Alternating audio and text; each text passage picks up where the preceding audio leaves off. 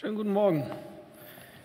Manche wundern sich vielleicht, mich heute hier vorne zu sehen. Eigentlich war Jakob Thiessen angesagt, aber der hat gehört, dass ich letztes Mal in meiner Predigt nur halb durchgekommen bin und er hatte voll Verständnis dafür.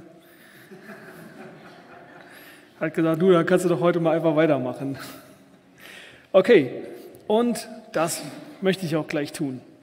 Und zwar ähm, habe ich ein Bild mitgebracht Qualität kommt von Qual. Das ist ein Stein, der in Hamburg in der Henry Nann Journalistenschule hängt. Der langjährige Leiter dieser Schule gilt wohl als eine der besseren Journalistenschulen in Deutschland, ähm, hat das da eingraviert, damit jeder, der da eine Ausbildung macht, auch immer wieder dieses Prinzip vor Augen geführt bekommt. Diese Journalistenschule, da bewerben sich jährlich ungefähr 2000 ähm, Bewerber, die Journalist werden wollen und 80 davon werden genommen und von diesen 80 müssen ja immer nicht alle bestehen. Ne?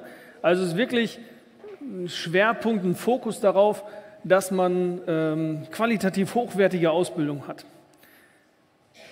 Ich denke mal, dieser Grundsatz, Qualität kommt von Qual, beißt sich ein bisschen mit dem, was äh, man heutzutage häufig in den, in den Zeitungen liest, ne? wenn es über die Generation Z geht. Drei Tage Woche, kündigen, wenn man keinen Bock mehr hat zu arbeiten, ähm, möglichst äh, also mit hohen Ansprüchen an den Arbeitsalltag schon kommen und äh, wenn dem Ganzen nicht entsprochen wird, dann halt gleich auch wieder gehen. Mm, Work-Life-Balance wird ganz hoch geschrieben. Ich muss halt äh, aufpassen, dass ich nicht zu hart belastet werde. Und das ist ein bisschen das Gegenteil von dem, was Paulus auch dem Timotheus versucht nahezubringen. Paulus versucht Timotheus zu motivieren, das sagt Timotheus, in dem Text, den wir uns gerade anschauen, geht es ja darum, es sagt Timotheus, leide mit als ein guter Streiter Jesu Christi. Also er versucht ihm zwei Dinge zu vermitteln. Timotheus, es ist mir wichtig, dass das, was du machst, Qualität hat. Du sollst ein guter Streiter sein. Und das Zweite ist, er sagt von vornherein, leide mit. Das heißt, wenn du da hinkommen willst, bedeutet das, dass du dich quälen musst. Und das ist das, was er erreichen will bei seinem Menti Timotheus und was, glaube ich, ja, offensichtlich bei Timotheus nicht selbstverständlich war und ich glaube zu unserer Zeit genauso wenig selbstverständlich ist. Dass irgendwo so dieser, dieser Gedanke immer da ist, bei Insta habe ich äh, diese Woche so, so ein äh, Ding gesehen, an erster Stelle kommt die Familie, dann der Job, wo bleibst du? Also diese große Sorge, dass ich, wenn ich mich zu sehr in andere investiere, dass ich selber dabei viel zu kurz komme.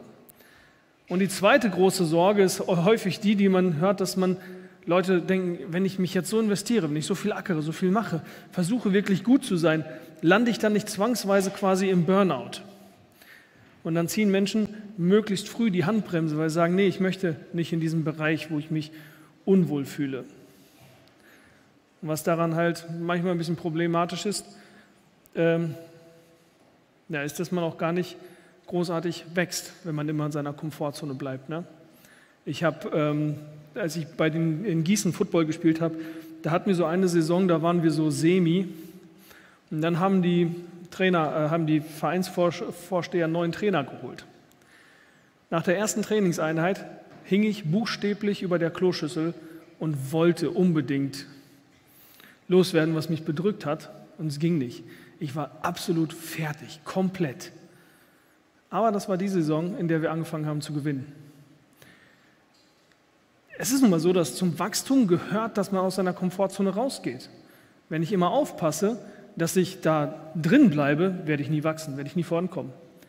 Auf der anderen Seite gibt es nun mal den, die Tatsache, dass Menschen völlig überlastet, völlig kaputt sind, weil sie sich total übernommen haben. Das kann man auch nicht leugnen. Und die Frage ist, was ist da jetzt der Weg dazwischen? Irgendwie, ich muss über meine Belastungsgrenze hinausgehen. Ich muss es aushalten, dass ich überlastet werde ein Stück weit, sonst kann ich nicht wachsen. Aber ich weiß ja auch, dass es diesen Punkt gibt, wo ein Mensch vor Überlastung kaputt geht. Was ist der Unterschied zwischen Menschen, die einen Burnout haben, weil sie sich überlasten, und anderen, die daran wachsen? Ich bin jetzt kein Psychologe, kein Experte darin. Äh, ich habe nur neulich ein Buch gelesen von Manfred Lütz, der ist Psychotherapeut und Theologe, katholischer Theologe. Und ähm, er schreibt zum Thema Burnout, da hat ihm mal ein Reporter angerufen und gesagt, ja, ich möchte Sie zum Thema Burnout interviewen. Ähm, die Menschen sind ja heute so extrem belastet dadurch, dass sie ständig angerufen werden können, ständig erreichbar sind, ständig auf Achse sind, alles so schnell geht und so. Ähm, so nach Motto, wir sind unter einer besonders äh, schwierigen äh, Situation. Sagt er, ich habe dem nur gesagt, hören Sie mal, im 16. Jahrhundert waren die Leute ständig erreichbar von dem nächsten Soldaten, der sie umbringen wollte. Im 19. Jahrhundert haben die Leute zwölf Stunden Schichten geschoben unter Tage äh, und mal los bis zum geht nicht mehr. Und im 20. Jahrhundert gab es zwei Weltkriege und die Menschen haben all das überlebt. Ich glaube, da müssen wir noch kleine Brötchen backen. Und er zeigt damit ein Problem auf, das auch andere Psychologen festgestellt haben. Äh, die haben Lehrer untersucht und haben festgestellt, es gibt da unterschiedliche Typen. Und eine Sache haben sie festgestellt, diejenigen, die einen Burnout haben am Ende und wirklich kaputt geht an ihrer Arbeit und diejenigen, die das nicht tun, unterscheiden sich nicht dadurch, wie viel sie tun. Sie unterscheiden sich dadurch, mit welcher Einstellung sie es tun. Sie unterscheiden sich durch die, die Art und Weise, wie sie mit der Belastung umgehen und durch die Art und Weise, wie sie ihre Arbeit sehen aber nicht durch die Menge dessen, was sie machen. Und das ist eine Sache, die hat Paulus hier nicht im Blicke, wenn er diesen Text schreibt, direkt, weil er die Burnout-Diskussion von heute nicht kennt. Aber er weiß auch, dass Menschen überlastet sind. Und er weiß auch, welche Einstellung man braucht, um so etwas, um das hinzubekommen.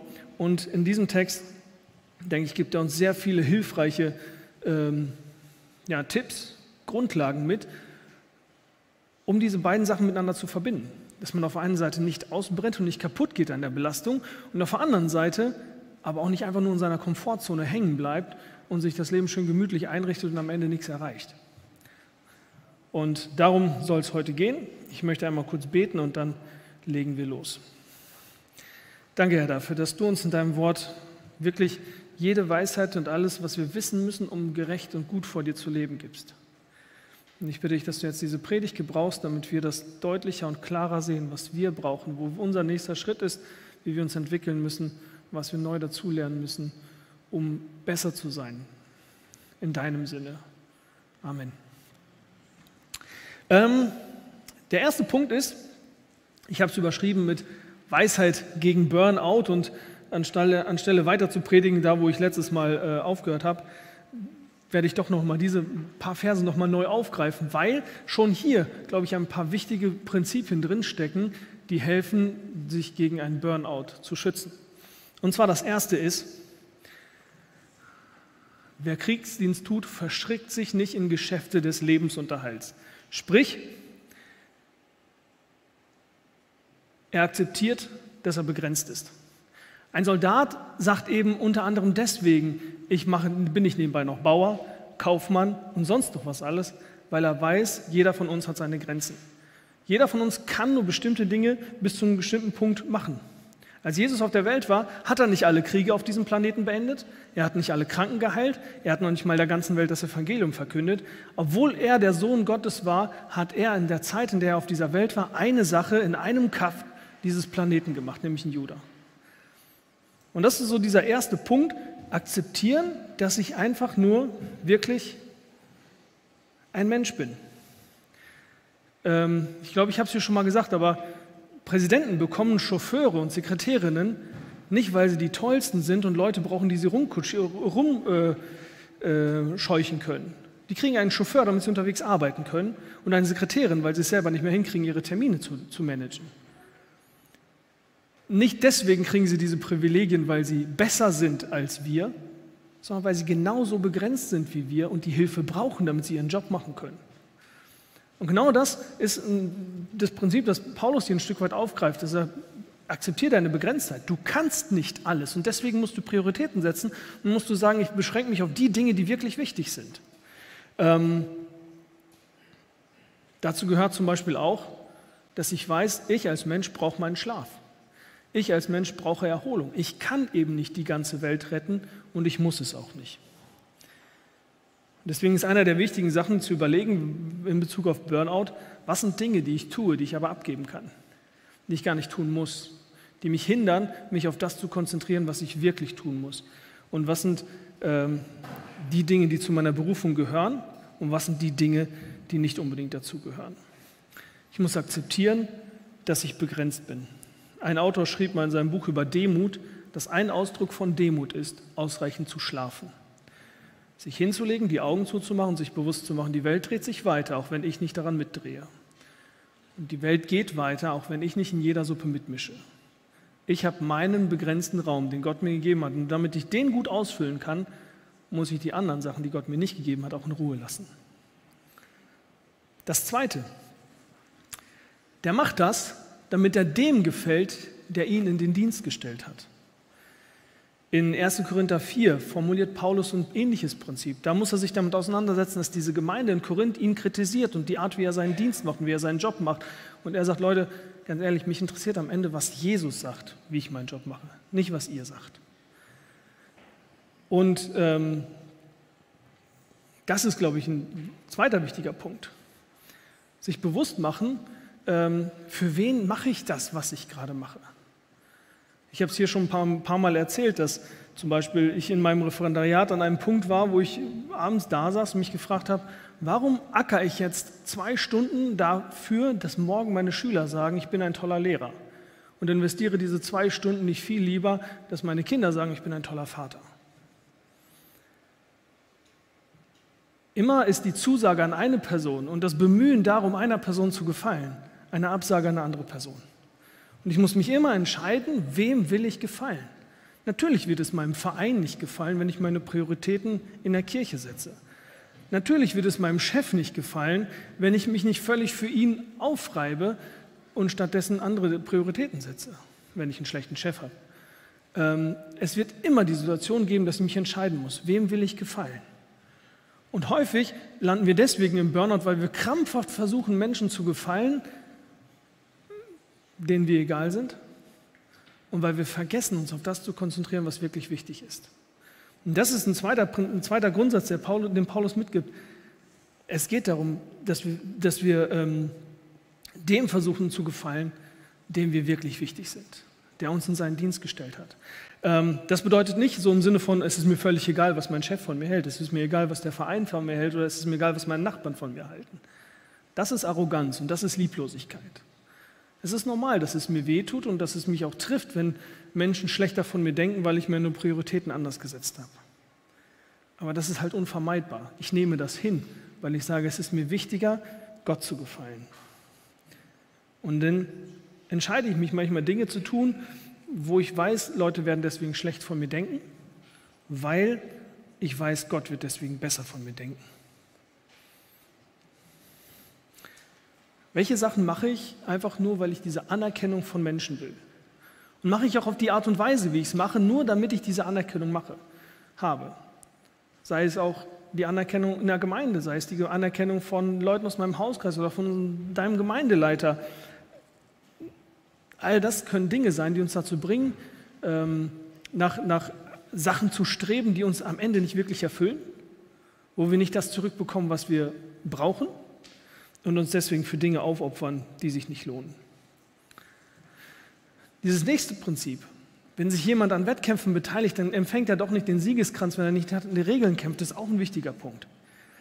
Es geht darum, dass wenn ich mich investiere und wenn ich was mache und wenn ich meine Kraft einfach verballer und verpulver, natürlich bin ich dann schneller ausgebrannt.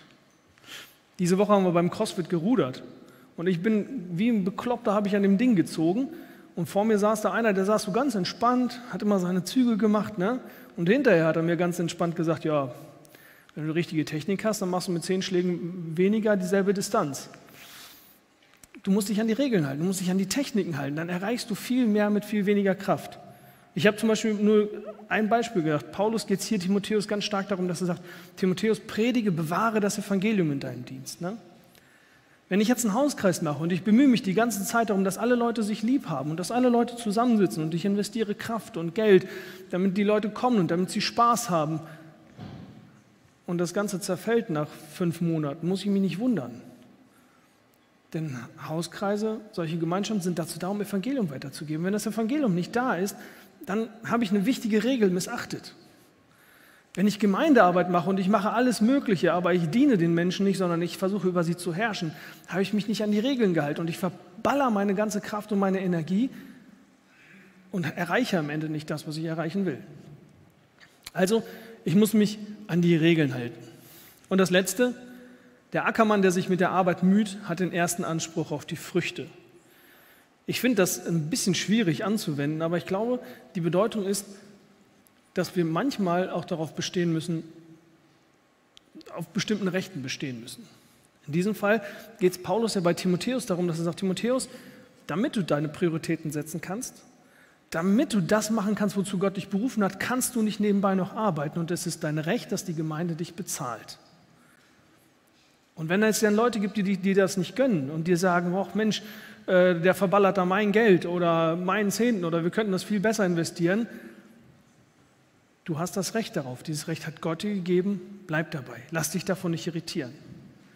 Vielleicht ist es manchmal so, dass du in einer Situation bist, wo ein Konflikt in deinem Team dich total aufreibt und du merkst, du kannst das nicht mehr länger aushalten, dann ist der biblische Weg nicht einfach nur zu ducken und abzuwarten und es irgendwie auszuhalten, sondern in der Bibel steht dann, geh hin, wenn jemand gegen dich sündigt und ermahne ihn. Und bestehe darauf, dass diese Sache geklärt wird, weil dich das total aufreibt und auseinandernimmt. Und es kann manchmal sein, dass ich mich bewusst entscheide, auf Rechte zu verzichten, so wie Paulus das in Korinth gemacht hat. Dass ich mich bewusst entscheide, eine Situation länger auszuhalten, als ich es muss aber es ist auch oft genug nicht verkehrt, zum Beispiel in meinem Team mal offen anzusprechen, dass die Aufgaben ungerecht verteilt sind. Und dass wir die Aufgaben besser aufteilen müssen. Und dass es nicht okay ist, wenn einer alles macht und alle anderen dabei zugucken, äh, beziehungsweise einfach, einfach nur genießen oder so. Dass es mal okay ist, im Hauskreis zu sagen, Leute, es ist nicht gut, wenn nur zwei Leute Gastgeber sind. Jeder von uns kann mal seine, seine Türen öffnen. Und dass ich auch mal anspreche und sage, hey, wenn immer nur dieselben zwei Leute was zu essen mitbringen, das funktioniert nicht dass man manchmal Probleme, Missstände, Ungerechtigkeiten ansprechen und klären muss und nicht einfach nur die Sache aussitzt, sondern Probleme wirklich aktiv löst. Also diese ersten vier Tipps würde ich sagen, wir müssen anerkennen, dass wir begrenzt sind. Wir sind nur Menschen und müssen unsere Prioritäten entsprechend setzen. Das Zweite ist, es ist wichtig, dass ich mir immer wieder bewusst mache, wem versuche ich gerade zu gefallen. Versuche ich wirklich Gott zu gefallen mit dem, was ich mache, oder strebe ich nach dieser Anerkennung von irgendeinem Menschen in einem Punkt? In erster Linie. Ich muss mich fragen, halte ich mich an die Regeln? Arbeite ich nach, dem, nach der Methode, die Gott mir vorgegeben hat, von der er sagt, dass die funktioniert, oder ziehe ich einfach nur mein eigenes Ding durch, ähm, das eben nicht funktioniert? Und wo gibt es Punkte, wo ich manchmal ein Problem, einen Missstand einfach auch mal klären muss, der mir Kraft und Zeit raubt, anstatt es einfach auszuhalten und auszusitzen. Aber Paulus bleibt dabei nicht stehen. Ne, er gibt einerseits diese paar Tipps, aber ich glaube, danach kommt er zu, dem, zu der Sache, die ihm eigentlich noch ein Stück wichtiger ist. Und zwar, halte im Gedächtnis Jesus Christus aus dem Samen Davids der von den Toten auferstanden ist, nach meinem Evangelium. Warum spricht er diese Sache an? Ich lese euch mal ähm, Römer 1 vor. Da formuliert Paulus so in diesem, äh, in diesem äh, Brief, in dem er so das Evangelium zusammenfasst, formuliert er ganz ähnlich. In Römer 1, Vers 3 schreibt er, das Evangelium von seinem Sohn, der hervorgegangen ist aus dem Samen Davids nach dem Fleisch, und erwiesen ist als Sohn Gottes in Kraft nach dem Geist der Heiligkeit durch die Auferstehung von den Toten, Jesus Christus, unseren Herrn. Also Paulus nimmt hier so eine ganz ähnliche Formulierung, wie er vorher schon das Evangelium vorgestellt hat, nimmt er hier nochmal auf. Aber warum ausgerechnet diese Sachen? Und ich denke, das hat einen ziemlich spezifischen Grund. Wenn er nämlich hier sagt, halte Jesus Christus im Gedächtnis aus dem Samen Davids, dann triggert das bei jedem Juden eine ganze Reihe von Verheißungen aus dem Alten Testament. Fangen wir damit an, dass ähm, in 2 Samuel 7 dem David versprochen wird, dass jemand nach, aus seiner Nachkommenschaft für immer auf dem Thron Israels sitzen wird. Das war 1000 vor Christus. Ungefähr 700 vor Christus, 600 vor Christus, war Israel in der Situation, dass es so aussah, als ob dieses Reich Davids komplett zerbrechen wird. Sie waren in der Situation, dass die Nachkommen Davids, die Könige, immer schlechter waren und Gott immer mehr untreu waren. Und Jeremia hatte den undankbaren Job, den, diesem Volk immer wieder ihre Fehler und ihre Sünden vor Augen zu führen, ohne dass die irgendwas eingesehen haben. Und es war klar, dieses Volk wird zugrunde gehen. Und Jerusalem wird es in der Form nicht geben und Israel wird zerstreut werden ins Exil. Es war klar, dass diese Verheißung, die Gott damals gegeben hat, extrem gefährdet ist. Ne? Denn ohne ein Volk brauchst du auch keinen König. Nicht nur, dass sie keinen König haben, sie würden auch kein Volk mehr sein und weggeführt werden nach Babylon. Und da hat Jeremia diese Verheißung. Da sagt es, siehe, es kommen Tage, spricht der Herr, da werde ich dem David einen gerechten Spross erwecken, also Nachkommen. Der wird als König regieren und weise handeln und wird Recht und Gerechtigkeit schaffen auf Erden. In seinen Tagen wird Juda gerettet werden und Israel sicher wohnen. Und das ist der Name, den man ihm geben wird. Der Herr ist unsere Gerechtigkeit. Also mitten in diesem ganzen Niedergang, wo es aussieht, als ob diese Verheißung Gottes total kaputt geht, sagt Gott ihnen, ich werde einen Samen Davids erwecken und es wird wieder einer kommen, der wird Israel wieder nach oben führen. Und dann wissen wir, hatten, das, hatten die Israeliten genau diese Erwartung. Und dann kommt das Evangelium mit der Botschaft, ähm, Gott hat nicht einfach nur einen König erweckt. Gott hat nicht einfach nur einen Menschen genommen, sondern Jesus ist, Gott ist selber auf die Welt gekommen. Er ist dieser Sohn Davids geworden. Er ist derjenige geworden, der diese Verheißung erfüllt. Und wie erfüllt er sie? Da kommen wir zum zweiten Teil, der aus den Toten auferstanden ist nach meinem Evangelium. Während alle erwartet haben, dass er eben ein militärischer Herrscher wird, der einfach die Römer vertreibt, kam Gott nicht als starker Mensch, sondern eben als Gott, besiegt nicht die Römer, sondern besiegt den Tod. Es profitiert am Ende nicht nur Israel, nicht nur Israel wird zum Volk Gottes, sondern die ganze Welt wird gerettet und bekommt nicht nur eine erneuerte und restaurierte Erde, sondern die Hoffnung auf eine ewige Herrlichkeit und darauf, dass sie selber nicht einfach nur Untergebene eines Königs sind, sondern mit Gott herrschen werden in, in Ewigkeit. Und wenn man sich diese Sachen anguckt aus dem Alten und Neuen Testament, äh, diese Verheißungen, die im Alten Testament da sind und das, was im Neuen Testament passiert, da merkt man eben, dass Gott nicht einfach nur erfüllt hat, was er versprochen hat, er hat viel mehr gemacht, als er versprochen hat. Und zwar durch die Geschichte durch und auch durch Zeiten hindurch, wo es aussah, als ob das Gegenteil von dem passiert. Und das ist ein Prinzip, das sich eben bis heute durchzieht, dass in der Zeit, als man, wenn man in, in der Zeit Jesu gelebt hätte, wäre Jesus total unscheinbar gewesen. Man hätte seine Augen vielleicht auf König Augustus, Kaiser Augustus gerichtet, um zu gucken, was passiert in der Welt und wie wird diese Welt verändert. Aber Jesus war da, er hat diese Verheißung Gottes erfüllt und er hat diese Welt nachhaltiger verändert, als ein Augustus das konnte. Also, das ist die Erinnerung daran, dass, dass er sagt, Timotheus, es gab diese alte Verheißung und es sah immer wieder so aus, als ob diese Verheißung kaputt gehen wird und als ob Gott sie nicht halten wird. Aber er hat am Ende mehr gemacht, als er versprochen hat, ähm, beziehungsweise als die Menschen erwartet haben. Und ähm, das ist etwas, was ihr von dieser Kanzler sicher nicht zum ersten Mal gehört habt. Aber ich merke für mich, wie wichtig es für mich immer wieder ist, mir selbst das vor Augen zu führen. Das sind allen Situationen, wo ich da sitze und wo ich das Gefühl habe, hier geht gerade alles Mögliche kaputt. Du bist in der Gemeinde, du steckst mitten in einem Dienst und dann hast du wieder ein Gespräch, wo du das Gefühl hast, jemand lässt deinen Glauben gerade fahren. Oder wieder ein Hauskreis, der zerbrochen ist. Oder wieder ein Dienstbereich, der aufgegeben wird. Oder du hast irgendwie selber deine persönliche Krise, wo du das Gefühl hast, Gott hört gerade auf meine Gebete nicht. Dann ist es immer wieder wichtig, sich vor Augen zu führen, es gab immer wieder in der ganzen Geschichte Situationen, wo es aussah, als ob Gott seine Versprechen nicht erfüllt. Aber er hat am Ende mehr gemacht, als er versprochen hat. Das ist das eine. Und das zweite, sich vor Augen zu führen, so wie Gott tausend vor Christus ein Versprechen gegeben hat, einen Teil davon erfüllt hat, so wird er auch den Rest erfüllen. Das Ende der Geschichte ist festgelegt. Es steht fest, wie diese Geschichte enden wird. Sie wird nicht in einer Gaskrise enden und auch nicht in einem Atomkrieg zwischen äh, den USA und Russland oder sonst noch wie. Sie wird damit enden, dass Jesus wiederkommt und dass er herrschen wird und dass er diejenigen, die zu ihm gehören, verherrlichen wird und dass er diejenigen, die nicht zu ihm gehören, richten wird. Das steht fest. Und das ist das Wichtigste, das größte Projekt, das es auf diesem Planeten gibt. Es gibt nichts Größeres, an dem man teilhaben kann. Und deswegen kommt man gleich zum nächsten Punkt. In dessen Dienst ich Leiden erdulde, in dessen Dienst ich stehe. Dieser Jesus, der das gemacht hat, in seinem Dienst stehe ich. Ich höre gerade so ein Hörbuch von Dale Carnegie, Titel Wie man Freunde gewinnt, weil ich auch mal Freunde haben will. In dem Buch geht es darum, es ist so ein, so ein, so ein äh, Handbuch für Leiterschaft, das ist schon knappe 100 Jahre alt Und ähm, er gibt halt, äh, hat so einen Kurs, den er immer gegeben hat für Leiter großer Firmen und so, ähm, hat er halt als Buch veröffentlicht. Und eine Sache, die er da in einem Punkt sehr betont, ist mir aufgefallen, weil ich gerade mit dem Text gearbeitet habe. Er sagt, das, wonach Menschen sich mit am meisten sehnen, ist Bedeutung. Jeder will etwas bedeuten.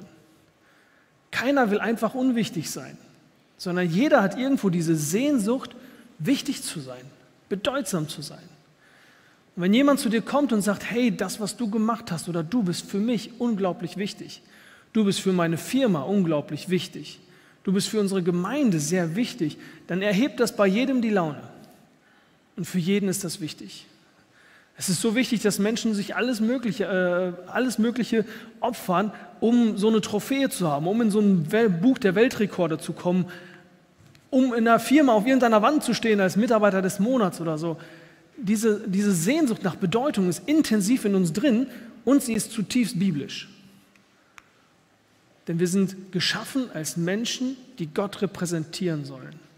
Und wir sind äh, geschaffen da, dazu, in Römer 1, äh, Römer äh, 2, wird der Gerechte als derjenige beschrieben, der mit Ausdauer nach Ehre und Herrlichkeit strebt.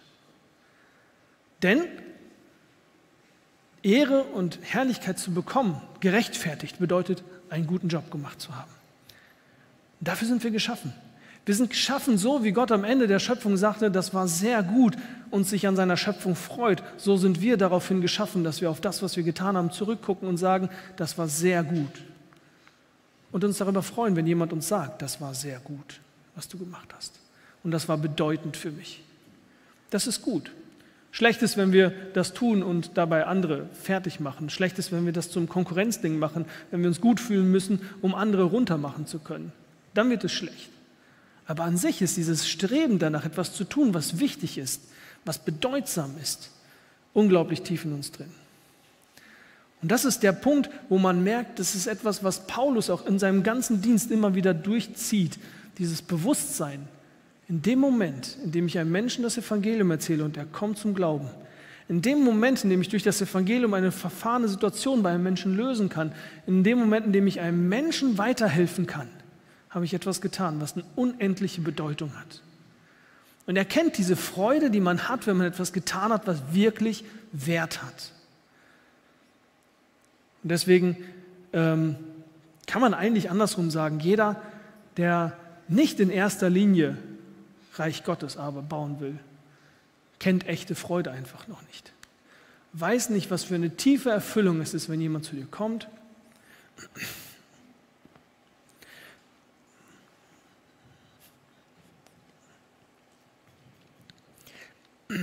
Und ähm, wenn du merkst, dass das, was du gemacht hast, einen ewigen Wert hat.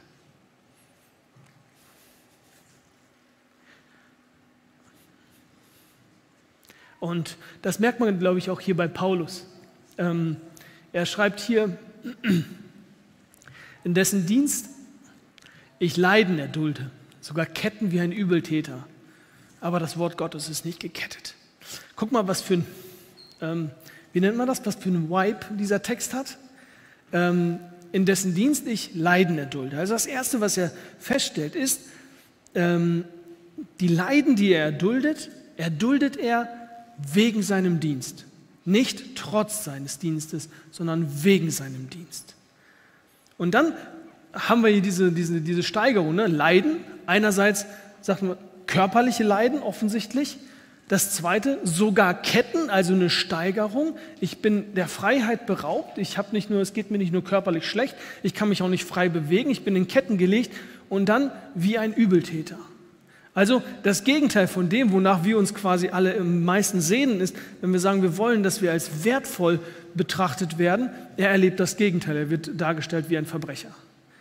Er gilt in den Augen der Menschen, die ihn sehen, wie jemand, der total versagt hat, der der Gesellschaft schadet, der die Menschen um sich herum kaputt machen. Er gilt wie ein Übeltäter. Er erlebt das Gegenteil von dem, wonach er sich sehnt, weil er im Dienst Gottes steht. Und dann, wie so ein Triumph kommt hinterher, aber das Wort Gottes ist nicht gekettet. Bei dieser Formulierung muss ich immer an den Philipperbrief denken, wo er eben schreibt, dass er jetzt ähm, in Ketten liegt. Und dann schreibt er der Gemeinde, aber nicht, dass ihr denkt, dass das ein Problem ist, sondern durch meine Ketten kennt jetzt das ganze Kaiserhaus, das ganze Prätorium schon das Evangelium. So nach dem Motto, wenn ich hier sitze und angekettet bin und ein Soldat vor der Tür sitzt, der mich bewachen muss, der kann auch nicht weglaufen. Dann habe ich dem erzählt, warum sitze ich hier und was, was, was mache ich hier Warum glaube ich das, was ich glaube? dann erzählt er das dem Nächsten. dann kommt die Wachablösung. Dann kann ich dem das auch erzählen. Und so zeigt er, wie die Tatsache, dass er gefangen ist, dazu dient, dass das Wort Gottes weiter verbreitet wird. Und man merkt, er vergisst in dieser Sache sich selbst, weil er weiß, es gibt eine Sache, die viel größer und viel mehr ist als ich selbst. Das Wort Gottes, darauf kommt es an. Und Dimi hat jetzt diese Reihe über Jona gemacht. Und ich finde, es ist immer krass, diesen Kontrast zwischen einem Jona und einem Paulus zu sehen. Jona hat das Evangelium verkündigt, sitzt draußen vor Ninive, guckt auf die Stadt und hat die tiefste Depression, weil ein Strauch verdorrt ist und er heftige Sonnenstrahlen abbekommt. Paulus sitzt im Gefängnis, ist verprügelt worden und singt Loblieder, weil er weiß, wofür er das macht. Und das ist, denke ich, der entscheidende Unterschied zwischen jemandem, der einen Burnout bekommt und jemandem, der wächst an seiner Aufgabe. Man muss wissen, wofür tue ich das? Für wen tue ich das? Wozu ist das da? Warum kann ein ähm, Christ in China sich verprügeln lassen, aufstehen und danach zum Hauskreis gehen und wir kriegen das nicht hin, wenn wir eine Acht-Stunden-Schicht vorher hatten? Weil er weiß, wozu er das macht und wofür er das macht. Und weil er weiß, was wirklich Wert hat.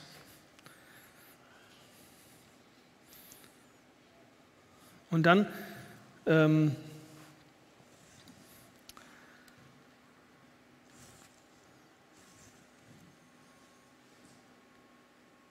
weiter. Darum ertrage ich alles standhaft um der Auserwählten willen. Den Punkt können wir relativ kurz machen, denke ich. Ähm, ich weiß nicht, was ihr von der Auserwählungslehre haltet. Es gibt ja immer wieder, früher gab es heftige Diskussionen zwischen Wick und mir, immer, hat Gott wirklich Menschen auserwählt? und nur die werden gerettet oder nicht.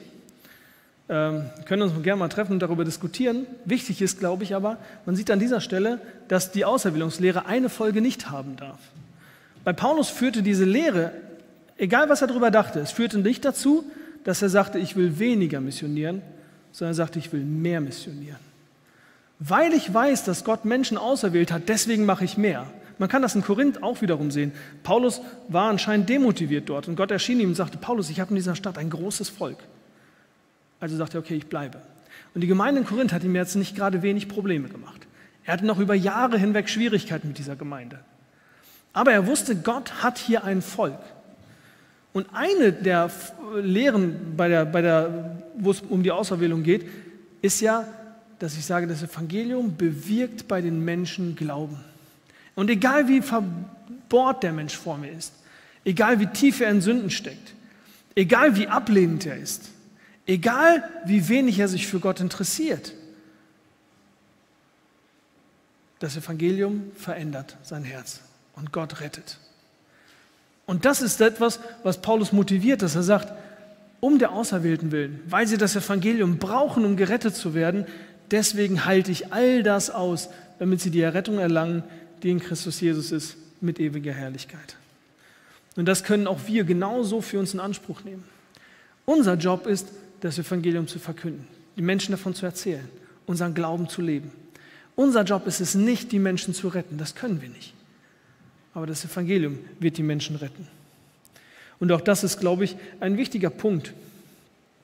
Ähm, nebenbei gesagt, dass ich mir bewusst bin, dass ich eben nicht die ganze Welt retten muss. Mein Job ist einfach, das Evangelium zu verkündigen. Ich denke mal, wenn wir all diese Punkte mal durchgehen, merken wir, dass Paulus durchdrungen ist von dieser Größe seines Auftrags. Er weiß, dass nichts auf dieser Welt so wichtig ist wie das Evangelium. C.S. Lewis sagte mal, wenn das Christentum falsch ist, dann ist es bedeutungslos. Wenn es stimmt, ist es von unendlicher Bedeutung. Das Einzige, was es nicht sein kann, ist, ein bisschen wichtig. Entweder absolut bedeutungsvoll oder gar nichts. Wenn ich also in deinem Dienst, wenn du in deinem Dienst stehst, wenn dich das extrem belastet, dann kann es sein, dass ein Grund einfach ist, dass du das Reich Gottes viel zu gering achtest. Dass Gottes Projekt auf dieser Welt dir einfach viel zu wenig bedeutet. Und dass deswegen all das, was damit zu tun ist, auch eine unnötige Belastung erscheint. Es kann sein, dass wir uns einfach nicht genug vor Augen führen, dass wir in einem Siegerteam sind. Dass Gott am Ende siegen wird und dass, wenn wir uns investieren und wenn wir aushalten, wenn wir durchziehen beim, bei der Verkündigung des Evangeliums, dass wir am Ende auf die eine oder andere Weise auf jeden Fall Erfolg haben werden. Und dass wir uns in Erinnerung rufen müssen, wie wichtig es für meinen Nächsten ist, dass ich diese Leiden und diese Schwierigkeiten auf mich nehme, damit er das Evangelium hören kann. Halte im Gedächtnis Jesus, den Sohn Davids, der mehr, mehr, mehr gebracht hat, ähm, bei dem Gott seine Verheißung übererfüllt hat, der den Tod erlitten hat, aber auch auferstanden ist und damit den schlimmsten Feind überwunden hat. Zum Schluss kommt Paulus auf eine letzte Sache. Er nimmt hier in dem letzten Vers, glaubwürdig ist das Wort, erinnert der Timotheus an eine Sache. Er sagt im Prinzip, Timotheus, auf eine Sache kannst du dich absolut verlassen. Darauf kannst du bauen. Deswegen habe ich das auch mit Sicherheit gegen Burnout überschrieben. Auf eine Sache kannst du bauen. Wenn wir mitgestorben sind, werden wir mitleben. Wenn wir standhaft ausharren, werden wir mitherrschen. Wenn wir verleugnen, wird auch er uns verleugnen. Wenn wir untreu sind, so bleibt er doch treu, er kann sich selbst nicht verleugnen. Er stellt quasi zwei Dinge, die einen guten Streiter ausmachen, gegen zwei Dinge, die einen schlechten ausmachen und stellt jeweils die Auswirkungen davon äh, dem gegenüber. Das eine ist, wenn wir mit gestorben sind, werden wir auch mitleben. Man könnte hier Römer 6 daneben halten. Dieses Grundprinzip, wir sind in der Taufe, das ist hier übrigens Vergangenheit, ne? Wir sind gestorben, werden mitleben. Deswegen denke ich, dass das, was er hier meint, ist, wenn wir in der Taufe mit ihm gestorben sind, wenn wir an ihn geglaubt haben, mit ihm gestorben sind, werden wir auch mit ihm auferstehen. Erinnert Timotheus an, diesen, an diese, ähm, eben an diesen Grundsatz und an diese Gewissheit unserer Auferstehung. Gott wird sein Wort da auf jeden Fall halten. Wenn wir standhaft ausharren, werden wir auch mitherrschen. Hier geht ja plötzlich in die Gegenwart, ne, aus der Vergangenheit. Wir sind gestorben. Jetzt geht es aber darum, wenn wir jetzt standhaft ausharren, werden wir auch mitherrschen. Eine ähnliche Aussage trifft er auch in Römer 8, Vers 17. Römer 8, Vers 17, da steht, wenn wir aber Kinder sind, sind wir auch Erben, nämlich Erben Gottes und Miterben des Christus, wenn wir wirklich mit ihm leiden damit wir auch mit ihm verherrlicht werden. Man könnte auch weitere Sachen zitieren, Dinge, die Jesus gesagt hat, zum Beispiel in Matthäus 10, Vers 39. Wer sein Leben findet, wird es verlieren. Wer sein Leben verliert, um meinetwillen, der wird es finden. Also er erinnert äh, seinen, seinen Menti Timotheus an dieses Prinzip, dass er sagt, jetzt standhaft auszuhalten, die Leiden auszuhalten, mitzuleiden, das ist die Bedingung dafür, dass wir herrschen können. Nebenbei, wie ich finde, ein eigentlich wunderbares Prinzip, ne? wenn wir uns vor Augen führen, wer von uns hätte nicht gerne einen Chef, der bereit ist, alles für uns zu tun? Wer von uns hätte nicht gerne Politiker oder Könige, die anstatt ihr eigenes Ding durchzuziehen, bereit sind, für ihr Volk wirklich zu leiden und alles für sie zu geben? Und genau das Prinzip stellt Gott auf und sagt, diejenigen, die ich in meiner Herrlichkeit über die anderen setze, sind diejenigen, die sich jetzt bereit sind, unter alle anderen zu erniedrigen und für alle anderen zu leiden.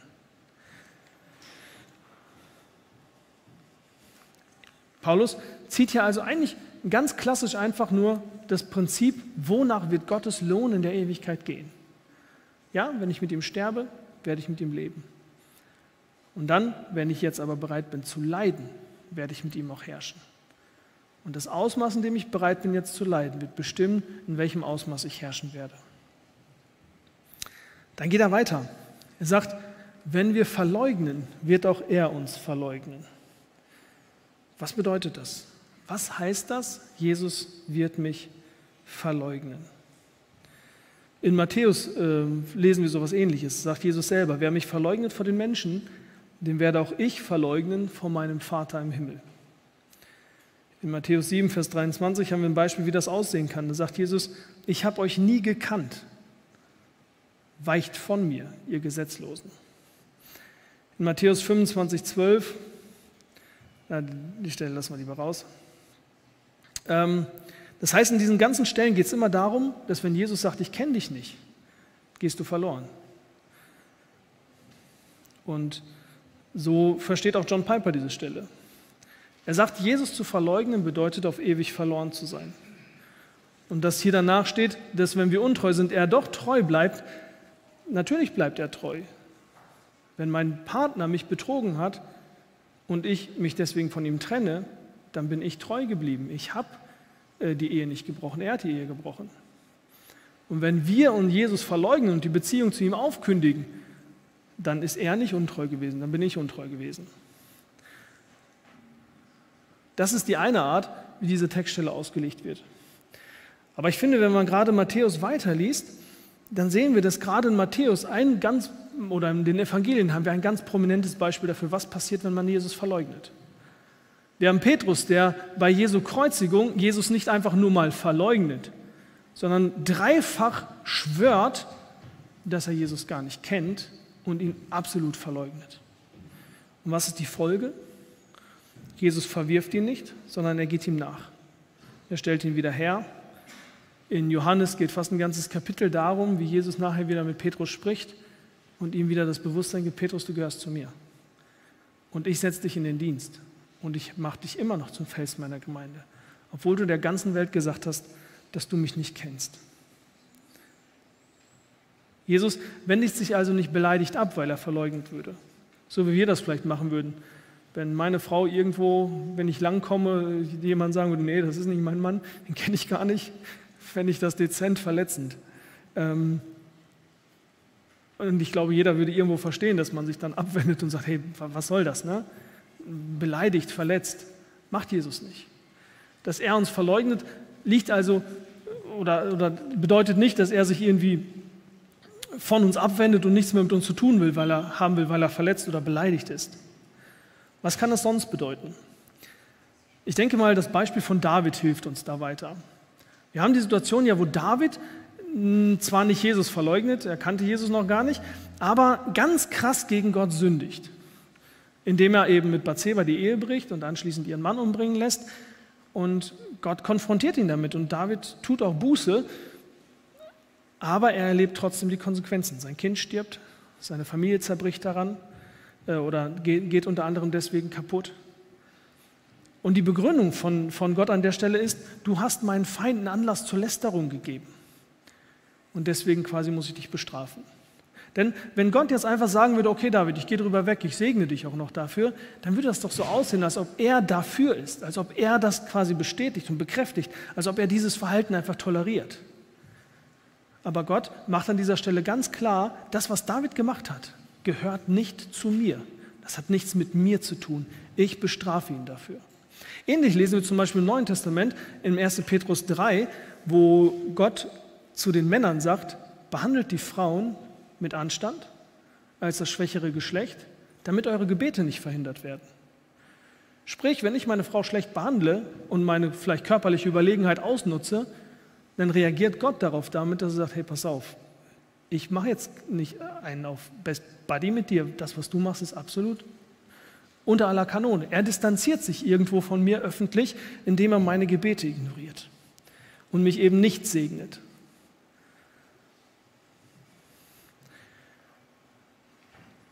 Und ich denke, das passt auch dann zu diesem Aspekt, wenn wir untreu sind, bleibt er doch treu, er kann sich selbst nicht verleugnen. Gottes Treue in dieser Situation sieht da so aus, dass er sich zwar darum bemüht, dass unsere Beziehung weiterläuft und wiederhergestellt wird, aber er bemüht sich darum, dass ich Buße finde.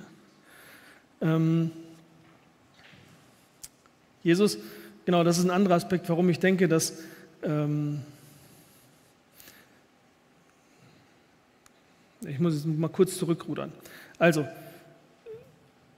der zweite Punkt ist, warum ich denke, dass das er uns verleugnet, nicht automatisch bedeutet, dass wir verloren gehen, ist, wenn wir untreu sind, bleibt er doch treu. Dann ist ja die Frage, wem bleibt er treu oder auf welcher Basis? Und da kommen wir wieder zum Bund. Jesus hat mit uns einen Bund geschlossen. Und dieser Bund sagt, ich will meinen Geist in euch geben und ich will solche Leute aus euch machen, die in meinen Geboten wandeln und meine Rechte halten und tun. Er hat also versprochen, dass er bei mir bleibt und er hat versprochen, dass er dafür sorgen wird, dass ich seine Gebote halte. Das heißt, er wird mich erziehen, er wird bei mir bleiben, er wird alles dafür tun, dass ich mit der Sünde breche. Und das kann, so wie bei David, eben bedeuten, dass er mich die Konsequenzen meiner Sünden erleben lässt. Dass er sich ein Stück weit öffentlich von mir distanziert, indem er mich eben nicht segnet und mir klar macht, dass das, was ich mache, mit dem, was, wofür er steht, absolut unvereinbar ist. Das heißt, dass er sich immer darum bemühen wird, dass dort, wo ich ihm untreu bin, dass ich trotzdem wieder Buße finde.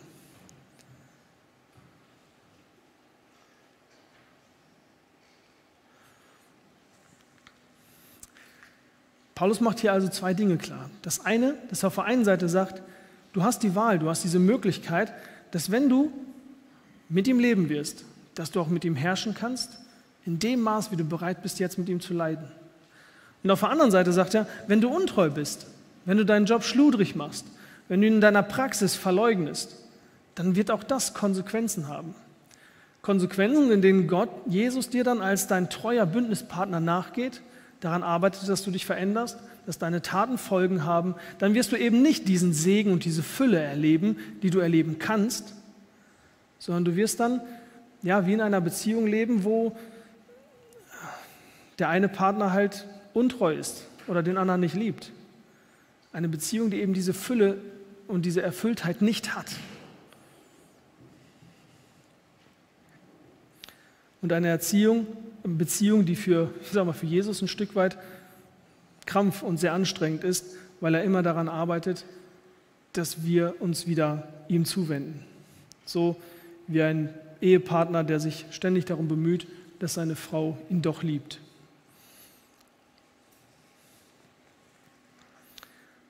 Auf der anderen Seite, denke ich mal, können wir sehen, wenn wir untreu sind, bleibt er doch treu, dass dieses Prinzip da bleibt, in diesen ganzen Ausführungen, die Paulus gemacht hat, dass Gott, ähm, dass Gottes Liebe zu uns niemals von dem beeinflusst ist, was wir tun. Er liebt uns unverändert, egal ob wir treu sind oder ob wir untreu sind. Und er bemüht sich um uns unverändert, egal ob wir treu sind oder ob wir untreu sind. Und das ist, glaube ich, eine letzte wichtige Unterscheidung, die wir machen müssen, wenn wir uns darum bemühen, ich sage mal, gut zu sein als Christ. Ähm, es gibt eine Art, wie ich mich bemühe, gut zu sein, die eine Beleidigung für Gott ist. Wenn ich mich ständig darum bemühe, ihm irgendwie zu gefallen, nur damit er mich liebt, aus dem Druck heraus, dass ich Angst habe, dass er mich ablehnt, dann ist all mein Bemühen um gute Werke eigentlich eine Beleidigung Gottes, weil ich damit ausdrücke, dass ich nicht wirklich glaube, dass er gut ist. Aber wenn ich auf der anderen Seite weiß, wie großartig und wie gütig er ist, wenn ich um seine Gunst und um seine Liebe weiß, und wenn ich all die Dinge, die ich tue, tue, weil ich weiß, dass er gut ist, dass sein Werk sich lohnt und dass er mich auch ausreichend belohnen wird, dann ist das, was ich mache, für ihn eine Ehre. Und nur dann ist das, was ich mache, auch wirklich gut. Amen.